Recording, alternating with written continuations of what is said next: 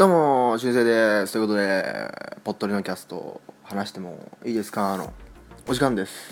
はい。えー、お久しぶりでございます。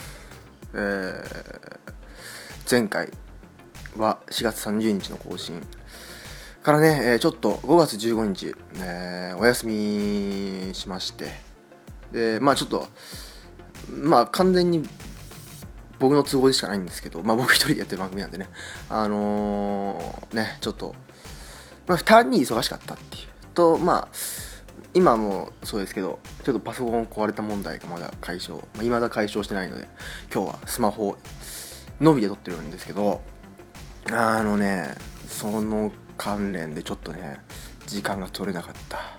ということで、まあ、お休みをいただいて、今日、1ヶ月ぶりの更新になります。まあ、月1の番組とかね、まあまああり、よくありありますしね。まあ、月1ぐらいだったら、まあ、いいかなと。お休みをもらってもっていう感じですね。はい。ねそれで、まあ今日は5月、まあ、更新5月30日ということなんですけども、えー、まあこの私、俊生がですね、えー出生日が5月3 1999年5月30日ということで、えー今日が It's My Birthday という、えーよっだからあのゲストがいないんでねあゲストじゃなくてあのやってる人がいないんでね自分で自分を祝うというなんとも悲しい感じに、えーなっておりますがまあそんな感じで、えー今日は生誕一人生誕祭、えー 一人生誕祭をねえーしようかなっていう。まあそんなにあの変わったことしないです。単に、えー今日は、えーちょっと誕生日について、えー誕生日サプライズ誕生日のサプライズとかをまあ紹介したりとかまあそういうことについてね、えー関連を調べてみましたので、はい、さあその前にですねえーっとハッシュタグいきましょう。えーっとハッシュタグポットレいきましょう。まずはこちら。シュンシスカスさんから、えー1ヶ月前にいただきました。えーやっぱりお便り出させて正解だったな。年近いからその辺の会話とかわかるはずって思ってた。えー学習講師になっても自分のペースで頑張ってということでいただきました。えーこれは前回、えーですね、1ヶ月前の、えーパンダさんのね、お便り。あれ、あれですね。はい。まあね、シスカスファクトリーからの、えーね、工場長からのこのアドバイスでね、お便りが来たんで、ありがたいですね。はい。ということで、えー、シュンシスカスさんありがとうございました。そして、えー、これは、これは、しのちゃんさんですね。えーなんかちょっと、しのちゃんさん、ちょいちょい名前がね、なんかいろいろ変わるんですけど、まあ、しのちゃんですね。はい。えー、しのちゃんさんからいただきました。えー、はし、あーと、シャープ54、えー、へーって言いながら、えー聞いてました。切符手形ということで、あれですね、あの、意識調査ハサミ会ですね。はい。まあね、ちょっと、その意識調査とかもね、月一に、その、まあ今パソコン見えてないんでやんないですけど、あのーまあ、ヤフーのあのサイト、意識調査のサイトも、多分もう月一にしたら、正直、その、まあトピックが更新されるんで、もう毎回ね、意識調査できるんですよ、正直。うん、だって1ヶ月あったらいろいろねアンケート更新されるじゃないですかいろいろなんでもう正直毎回にいた毎回この意識調査をやるくらいのネタ、まあ、毎回というか2回に1回ぐらいできるくらいネタは出てくると思うんですけどまあねそれそしてやったらねぽっとりのぽっとりの意識調査みたいな感じになっちゃうんでね。まあちょっとね減らしてますね。回数的には。うん。まあそれだけじゃないよっていうところ、えー頑張ってお見せしたいと思うとこなんですけど。はい。そんな感じで、えーね、やっていこうかなと思います。はい、えー、しのちゃんさんありがとうありがとうございました。さあ、ハッシュタグは以上です。はい。まあね、更新がなかったんでね、えー更新がなかったんでね、まあこんなもんでしょうっていう感じですかね。逆にこう、あのー言ったっけ？あれワンマイクで言ったのかな？更新がないのにね、あのーで、実はその2回ぐらい前にワンマイクの方で増やしますって言ったんですけど、結局あれから1回か2回ぐらいしかできないできてないんですよ。で、まあ、その時に言ったのかなあの更新してないのに、あのなんかレビュー、レビューで、あの、星だけ、えー星5をね、がついてたり、あ、なんかレビューの数増えてんな、みたいな、えーことがありましたので、えーありがたいですね。更新してないのにっていう感じね。はい。ということで、えー、ありがとうございました。はい。というわけでですね、まあ、今回は、えー、春節生誕祭ということで、まあ、そそんなあの、かといってね、あの僕の人生を語るとかそういうのはないですけど、あのー、はい、えー、ちょっとその誕生日、まあ、主に誕生日っていうところにね、えー、置いて、調べてみたので、はい。そして、えー、今回の動画はですね、ちょっと、ちょ若干ちょっと危ない週がする動画なんですけど、ね、ちょっとあのー、ちょっと年齢制限がかかるレベルの、あの、エロい動画じゃないんですけど、ちょっと危ない動画があるんですね。えー、まあ、そんなに別に見たからっていう、別にそんなやばいわけじゃないんですけど、その、別に内容がグロいとかエロいとかじゃなくて、その本人がやってることがやばいっていう。えー、でもこれはもうね、アメリカだな？あ、でもあれに、アメリカかな？その海外だから、その、海外で許されてるからできることだと思うんですけど、えっ、ー、と、薬を決めて家具を組み立てるっていう頭のおかしい番組があるので、えー、そちらをちょっと、えー、紹介したいと思います。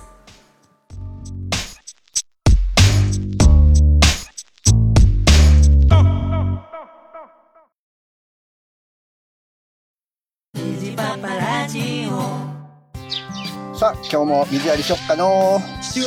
はいはい。みんな元気よく咲き誇っております。おそうか。咲いてる？夫の話が聞きたいぞお話ししましょうかね。虹箱も不倫す。るんですあ不倫興奮するんですよパパにななあ夜夜ですか？もううるさいうるさいもう出荷出荷出荷もうお前ら出荷虹パパラジオ聞いてくださいどうも、猫のしっぽ、ポッドキャストパーソナリティの猫好きです。どうも、ガンちゃんです。もう、またガンちゃん酔っ払ってる。猫のしっぽポッドキャスト、ただいま絶賛配信中です。毎週日曜日と月曜日。うんうんうん、ちょっとガンちゃんしっかりしてよ。大丈夫、大丈夫。全然酔ってないからね。ポッドキャスト、ポッドタク、ミミミ、オンオンオン。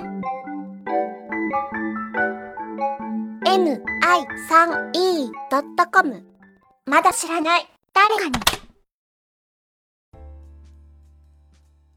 さあ、えー、今回は、えー、5月30日、私、誕生日ということで、まあね、あの、大して公表もしてないので、特にそんな、あの、メッセージが来てますとかないんですけど、あのーそう、えー、今回ね、あの僕は18歳なんですよ、今回で。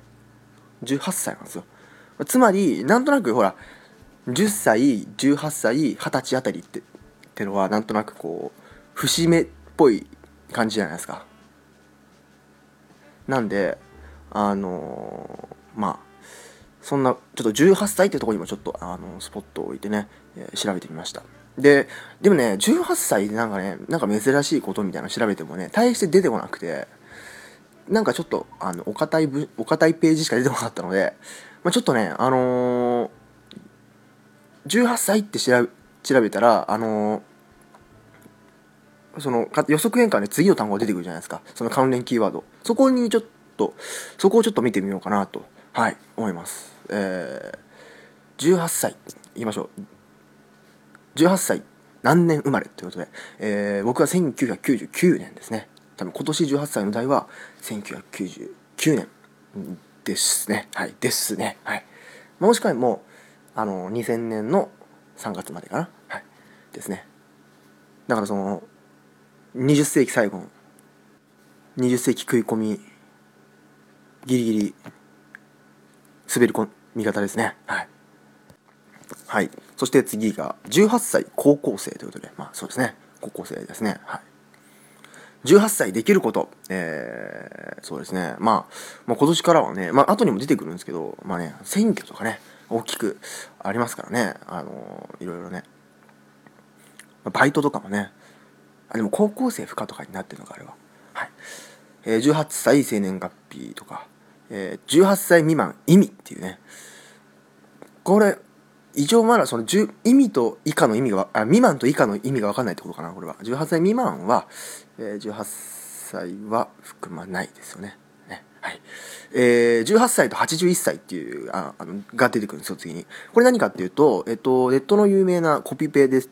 じゃない。これはコピペじゃないんだ。えっと、焦点だ。焦点の話ですね。あの、焦点で、えっと、18歳と81歳の違いはみたいなお題が出て、えー、過去に。そのとこ、その時の、えー回答が面白いみたいな感じで、えーネットで話題になったみたいな。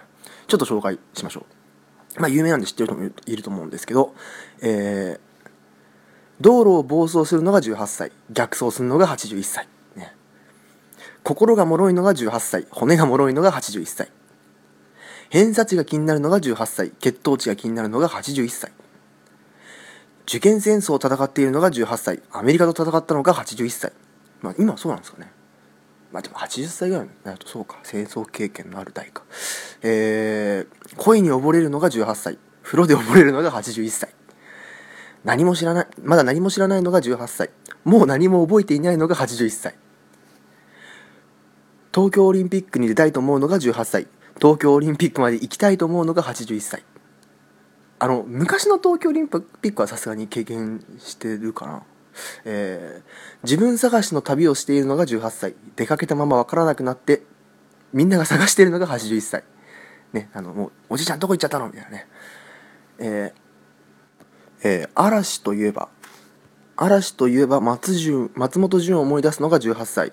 鞍馬天狗の嵐勘十郎を思い出すのが81歳ということで。これもう分かんないので調べましたよ。なんか昔の俳優さんと昔の映画かな？かなんかですね。まあそうですね。嵐というとということで。えー、とこういうコピコピペじゃないけど、えーまあ、焦点の回答があって、はい、面白いですね。やっぱね焦点の人たちね。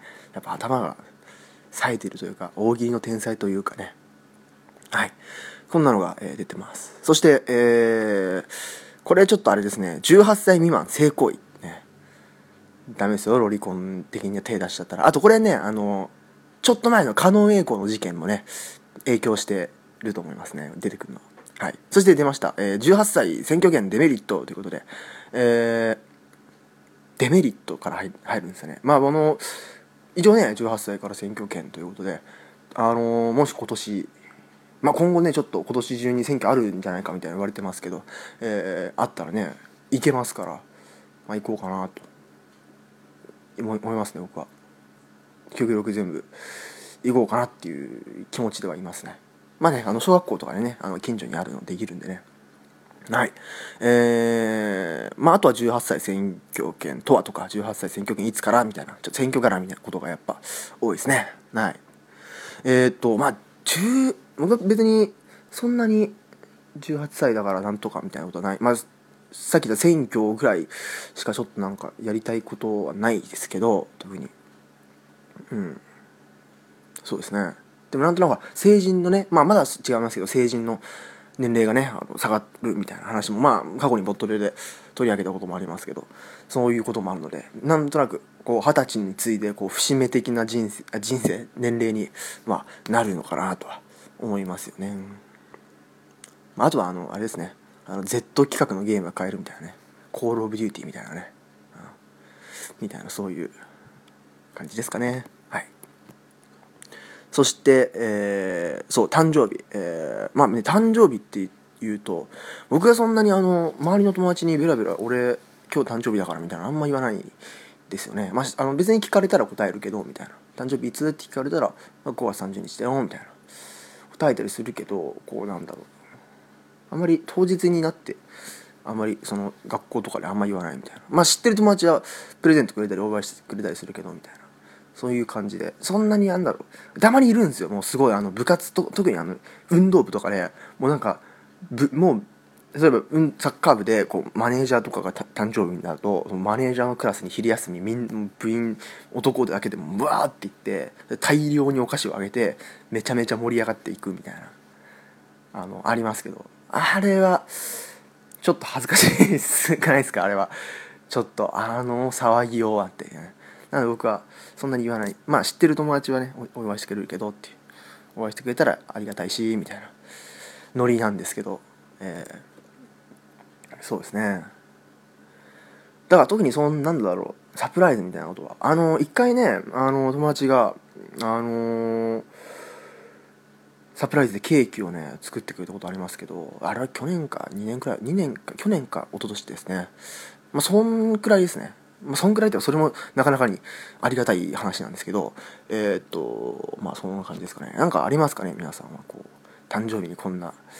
まあ特にねあの僕は適用外ですけど関係外ですけどあの彼女にの誕生日にすごい張り切ったとか彼氏の誕生日に張り切ったとか恋人がなんかすごいサプライズしてくれたみたいなこともあるんじゃないですかね。えっとちょっとね調べて、えー見ました、えー誕生日に、えーちょっと変わったものを選ぶならまあね普通のねあのまあほらもう最近もう高校生とかはもうもっぱらあのあれですよ。もっぱら？あのもうひたすらあのポポッキーとかにあのめちゃめちゃボールペンでいろいろ書いて出すとか。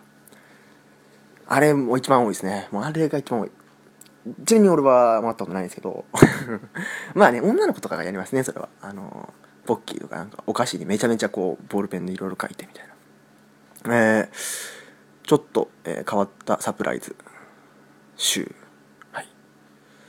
こちらですね。えーこれちょっとでもサプライズにしてはちょっと極端すぎるかもしれませんけど。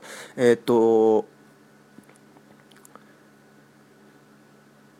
サプライズボックスって入ってるんですかね、えー外見は普通の、えープレゼントボックスのように見えますが蓋を開けるとボックスの横面に広がるように展開し思い出写真やメッセージなどが飛び出したりする。サプライズ仕掛けなサプライズな仕掛けがいっぱいの手作りギフトということで。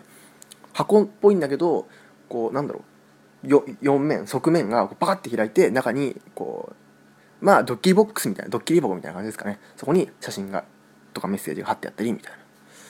見たことないですねこんなのは。まあ売ってるんでしょうかね。そして、えー子供の誕生日に、えー素敵演出記念箱で、えー謎解き宝探しサプライズ、えー誕生日に謎解き宝探しを、えー仕掛けられるサプライズな箱。記念日箱を使って、えー子供の誕生日に素敵に演出してみましょう。みたいな、えークイズや計算問題工作、えーとかをしてまあ答えると相手プレゼントだみたいなことですかね。あのーまああれとかありますよね。あのーなんか日本の伝統なんか工芸品みたいなのでなんかあのーなんか側面のところをカシャカシャなんか動かしてさあのー開けるやつあるじゃないですか。僕あのなんかどっか行った時に見たんですけどあのお土産物屋さんで。あれどんどんなんかランクがあってすごい難しいやつは何何何万円もするみたいな。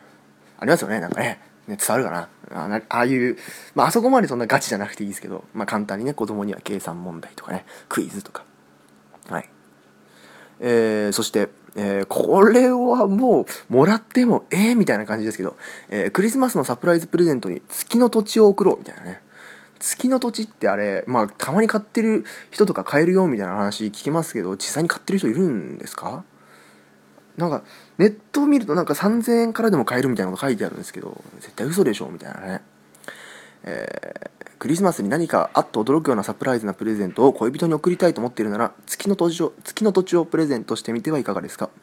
街中がイルミネーションで、えーきらめく、えー素敵なクリスマスの日には月の土地を贈るというロマンチックなサプライズで演出にぴったりです、ね、いやこれ微いやだって月月の権利もらうとなんかあんのかな？あれあるんですか？なんかそのメリット的なのは。恋人にさ月の土地でさあの権利書がもらえるんですよね確かね。月のね。うん。はいっつって。これどうすんのみたいなね。これ月行くみたいなね。感じになりますけど。はい。さあいろいろ。あとねあの、まあ、サプライズというかあの Facebook グループで SNS 寄せ書きサプライズとか。あとあれますね。コーラのペットボトル。これあのちょいちょいなんか CM とかで見ますけどコーラってまあ黒っぽいじゃないまあちょっと濃い色というか。だからコーラが満タンの時にマジックペンでなんかいろいろ書いておいてでもあのの中の飲み物と同化してあんま見えない。で飲み干しコーラ飲み干して空になったらその文字が見えるみたいな。ね。まあね、そのペットボトルはちょっとねとありがたいですけど。俺そんなにすぐ一気にコーラ飲まないですしね。これちょびちょびっとしか飲まないですからね。まあコーラサプライズはよくありますねとかとかえーいろいろサプライズえーあサプライズが好きな人嫌いな人みたいなのありますねえーサプライズが好きなのは、えー10代37%、20代44%、えー30代が12%。まあ、年年取ってるにつれて、サプライズなんてどうでもいいよ、みたいな。特に30代からもう、サプライズなんかよりも、普通にちょうだいみたいな感じになってくるんですかね。ちなみに一番サプライズが好きなのは、関東地方在住の20代の女子学生です。書いてありますね。まあ、好きそうですね。うん。あとはいろいろ、えー体験談、サプライズ体験談みたいなの載ってますね。そして、えーこちら、えー友達の誕生日プレゼントに変わったものを選ぶならっていうサイトもあるんですけど、えー手作り T シャツを送るっていう。手作りの、えーちょっとアホっぽいネタ T シャツをね送ってあげるみたいな。ありますねなんか。ダンツなんかもうでっかくなんか変なこと書いてあるみたいな。なんかでもそういうのって結構なんだろう。あのマニアックなお店なんかその同人なんか同人グッズ販売サークルみたいなコミケとかでなんか売ってそうですけどねなんかね。そういう系のやつかね。うん。えー変わったレトルトカレーから選ぶ。あのーあれですね。スライム色のカレーとかあのーピンク色のカレーとかなんかたまにちょっと気持ち悪いのあるじゃないですか。ああいう系ですね。俺あれもほんあれ絶対食いたくないですね。何に使ってるか。どうやったら何のさ物質入れたらピンク色なんだよみたいなねカレーが。とかあのーあれもあれも食べたことないですけどあれもちょっとやつね。あのペヤングチョコレートみたいな。いやいやいや。いやいやいや。あとはあのお菓子を大量に買ってなんかうまい棒であのお城を作るみたいな。そんなにさうまい棒もらってもみたいなね。嬉しいけど1年分くらいあんだろこれみたいなね。あの数のうまい棒でなんか形を作るみたいな。なんかテレビでやってたけどどっかの日本のなんか島ではなんかそういうので祝うみたいなのあるらしいですね。えー、とかとか。とかとかですね。はい。そんな感じですね。えー誕生日、えーもらったらちょっと嬉しいサプライズみたいな。僕はそんなにその家族とかにもあれが欲しいこれが欲しいって言わないんでそんなにあのーそうですね。なんだろう。そんなにだから全然もらえないというか。うん。まあそれその分向こうは考えてくれるんで。まあ何でも別にもらったら何でも嬉しいんですけどね。あんまりあのあれが欲しいこれが欲しいとあんまり言わないですね。はい。そうですね。友達とかは前昔まあいろいろくれましたけどまあ大体お菓子が多いですけどねやっぱりね、うん、あの普通にお菓子くれる。特にあのボールペンに書いてありは知ってませんけど。あなんかあのメッセージカード的なのもまあもらったことはありますけどね。はい。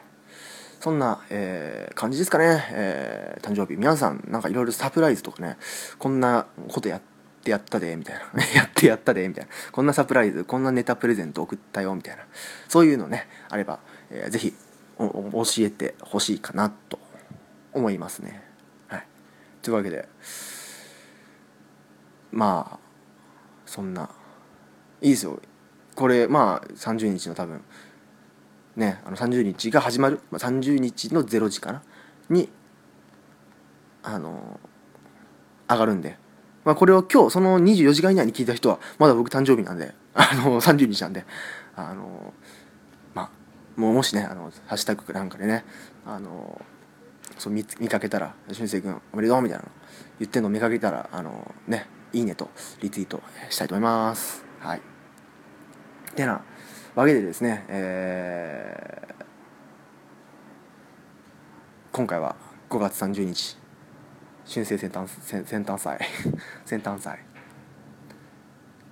18歳、まあ、と、えー18歳と、えーサプライズ誕生日とかとか、えーについて、えー話してみました。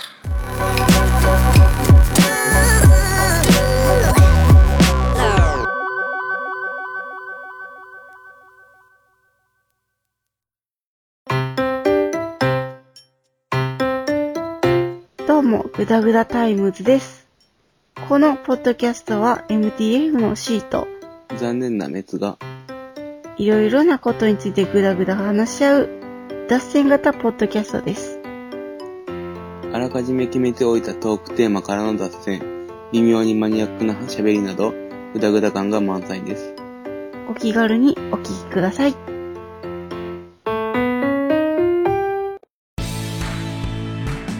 アニマルキャスターズがお送りするポッドキャスト番組アニマルミュージックレイディオ。音楽の話やそうでない話番組の中で楽曲を流したり流さなかったり毎回楽しくお送りしてます。月1回更新予定どうぞ聞いてください。アニマルミュージックレイディオ聞いてください。はあ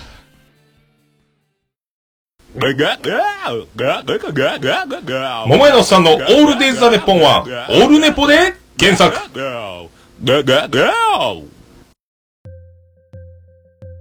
さあ、えー今回の動画いきましょう。今回の動画はちょっと危ない感じ危ない匂いのする、えーちょっと動画なんでね。ちょっと苦手な人はね、まあ、そんなに別にグロいとかそういう話じゃないんですけどちょっとそういうのが冗談でも苦手な人はあんまり見ない方がいいかもしれません、はい。まあ、別にそんな変なのね変なそんなにあの見たらショッキングとかそういう話でも別にないんですけど、えー今回はですねちょっとした、えー海外の、えー動画です。なんで英語を喋ってるんですけどあの僕は英語全然わかんないんであのでも英語わかんなくてもなんとなくこうやってることはわかりますよみたいなね感じのそのやってる雰囲気でちょっとね、えーを見てほしい動画ですかね。はい、えーこちら。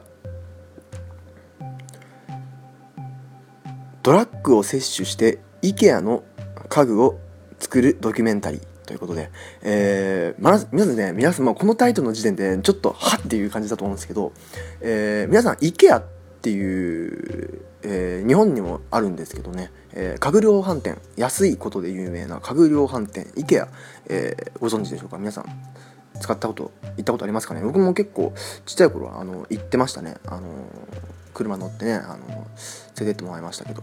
まあもう小学生とか中学生ぐらいの時小学生ぐらいの時かな？行ってましたね。でまあいろいろ家具があるんですけど、えー残念ながら IKEA の家具の特徴は全て自分で組み立てないといけない DIY 式であるということです。その組み立てが、えー相当、えー複雑で難しく誰もが苦戦することでおなじみです。それはもう日本でも海外でも、はい、で、えーとこの動画の動画のこの企画の名前は、えーあ動画の内容ですね。動画の内容は、えーただでさえ組み立てるのが難しい IKEA の家具を LSD やマジックマッシュルームを摂取した人つまり麻薬ですね、えー薬物を、えードラッグを、え摂取した人がハイになった状態で組み立てることに挑戦する姿を動画に収めたドキュメンタリー動画です。はい。えーまあ、えーこの動画企画 本当にあの企画がぶっ飛んでるんですけど、えーまあ、多分これをやってんのは多分それが OK な地域なのかな。はい。でやってんのかな。でえっとまあ一応2人のプロデューサーさんがいて、まあ、このプロデューサーが別にあの薬物やってるわけじゃないんですけど一応この企画立案者は2人いましてね、えーアレックスさんとハンターさんっていうのかな多分これは。ハンターでいいのかな？はい、えー、さんの、え2人、まあ、プロデューサーが2人いて、えーこの2人によると、えーただでさえ誰もが感じ難しく感じる IKEA の家具をハイな状態で組み立てるのは不可能に近い。なのでドラッグを摂取した人がこのお手頃価格の家具を組み立てている姿を動画に収めてドキュメンタリーシリーズにしたら面白いはずだ。ということで、えーでこの動画の名前。この動画企画の名前はハイになって IKEA の商品を組み立てる。ということで、ハイと IKEA を組み合わせて、ハイケアという企画なんですけど、えーこの二人は、えーハイケアという口にするだけで面白いって言ってるんですけど、ちょっとね、僕もね、ハイケアって響きちょっとね、ハマってます。うん、ハイになって IKEA を組み立てるからハイケアなのかっていう、ちょっとね、いいですよね。ということで、えー今回はこのハイケアを紹介したいと思います。えーニューヨークの、えーねえー大手広告代理店 BBDO で働いていたベテランのコピーライターの2人、えーまあ IKEA の家具が組み立てるの難しいよっていう話をね2人でしてたんですよ。でその時に「あそういえばさ」っつって。そうあのドラッグやってで薬やってめっちゃハイになった状態でやったらあんなの絶対作れねえだろみたいな友人の、まあ、言葉が発端となって、えーハイケアというダジャレのような語呂合わせから2人はこのウェブシリーズのアイデアを思いつき制作開始しました、えーそして出演者はネットで募集したそうです、はい、で、えー翌年に配信、え実際はドラッグを摂取して家具を、え作ってもらう人を探すのに苦労すると予想していたが、えー出演者をネットで公募したところ、えまあまあ、ただドラッグを手に入れたい中毒者からの連中連中？連絡や、えーまあ、ちょっと興味本位でやってみるみたいな人から、えー応募がたくさん来て、えー来たそうですね。はい、そして、えっと、これ現在エピソード2まで配信されてます。えっと、もうなんかエピソード2も出たのはなんかもう半年ぐらい前でそれから半年ぐらい前からもうあの更新されないので、えーまあエピソード2まであります、えーエピソード1は、えー男女2人が、えー LSD を摂取する。そしてエピソード2は、えっと男の人1人が、えーマジックマッシュルームでやるみたいな感じになってます、はい、でこちらえっと第1話は配信から10日で250万回を再生、えー第2話は、えー YouTube に投稿後一旦運営側に動画を削除されたが、えーまあ年齢制限付きで、えー解禁されたということで、えっとまあ、だからこの動画ね、あのー年齢制限っていうかログインあのしないと見れないんですよ。で、まあ、年齢制限とか引っかかることあるので、あのー一応ね、あのー YouTube だけじゃなくてあの Vimeo っていう海外でも海外では日本じゃそんな有名じゃないんですけど海外では結構有名な動画サイトがありまして Vimeo の方にも同じのが配信されてるんで、まあ、見れない YouTube で見れない人はこっちで見れるので、はい、あとねあのこれあの Amazon プライムビデオでも配信開始してるんですよ。Amazon プライムにも載ってます。はい。いろんなところに見れます、はい。えー今のところ撮影されたのは現在公開されている2話だけですが、えー IKEA からお叱りが来ない限りは、えーシリーズの制作を続けていこうかなと考えていますとインタビューで言ってます。はい。えーいうことで、えーこちらハイケア。ハイケア。いいっすね。名前響きが、えーということで、えーまあね見たんですけども Vimeo とかその YouTube ん？Vimeo とかで。あのーあのまあその英語でいろいろ言ってるんですけど、まあ、英語で言ってることは大してわかんないんですけどあのね明らかにこうじゃあ今日はよろしくお願いしますっつってじゃあ始めたいと思いますっつってまあ薬をねやるじゃないですか。もう明らかにもうテンションがおかしい感じになってくるんですよなんだで僕はあのこのエピソード1って方をよく見あの見てたんですけどあのね男の人のこのなんだろう、まあ、DIY なんでいろいろ叩いたり切ったりするわけじゃないですか。ね。かあの材料材料っていうかそのやつをね。それをねその手がちょっとねあのもうすごいなんかフラフラしてるんですよもう。カンカンみたいな。で結局この動画では3分の1か、えーそんぐらいだけ、えー、としか組み立てられてなかったんですけどあのーまあね難しいんですかね。まあ僕はもちろん薬やってませんからどんな感覚になるか分かりませんけどね。難しいんでしょうね。いやでも普通にやるだけでもね結構苦労するって言いますからね IKEA の商品。なんでそんなのはね薬やった状態じゃとてもじゃないけど組み立てられないということなんでしょうか。はい。ということでまあそのどんな感じまあそのなんだろう明らかにねテンションがおかしくなっていく様子とかねは別に英語とか分かんなくてもあの分かるのでちょっと興味がある人は見てみてください。そんなのは見たくないっていう人はまあ全然見なくていいんですけどあのちょっとそのね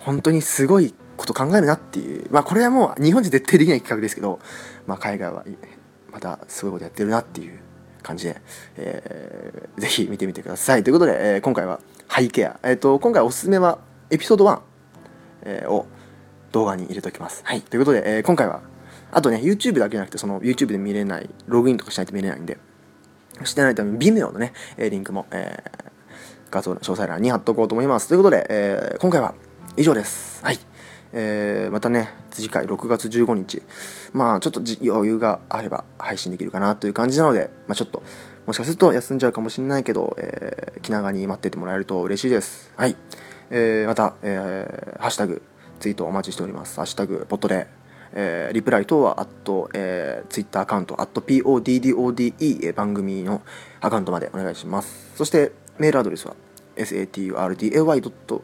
ん ?sar saturday.podcast.gmail.com まあ、アートワークに書いてあります。そして、Google フォームもありますのでね、えーその、詳細欄のとこから見てみてください。ということで、今回は以上です。また皆さん、次回お会いしましょう。では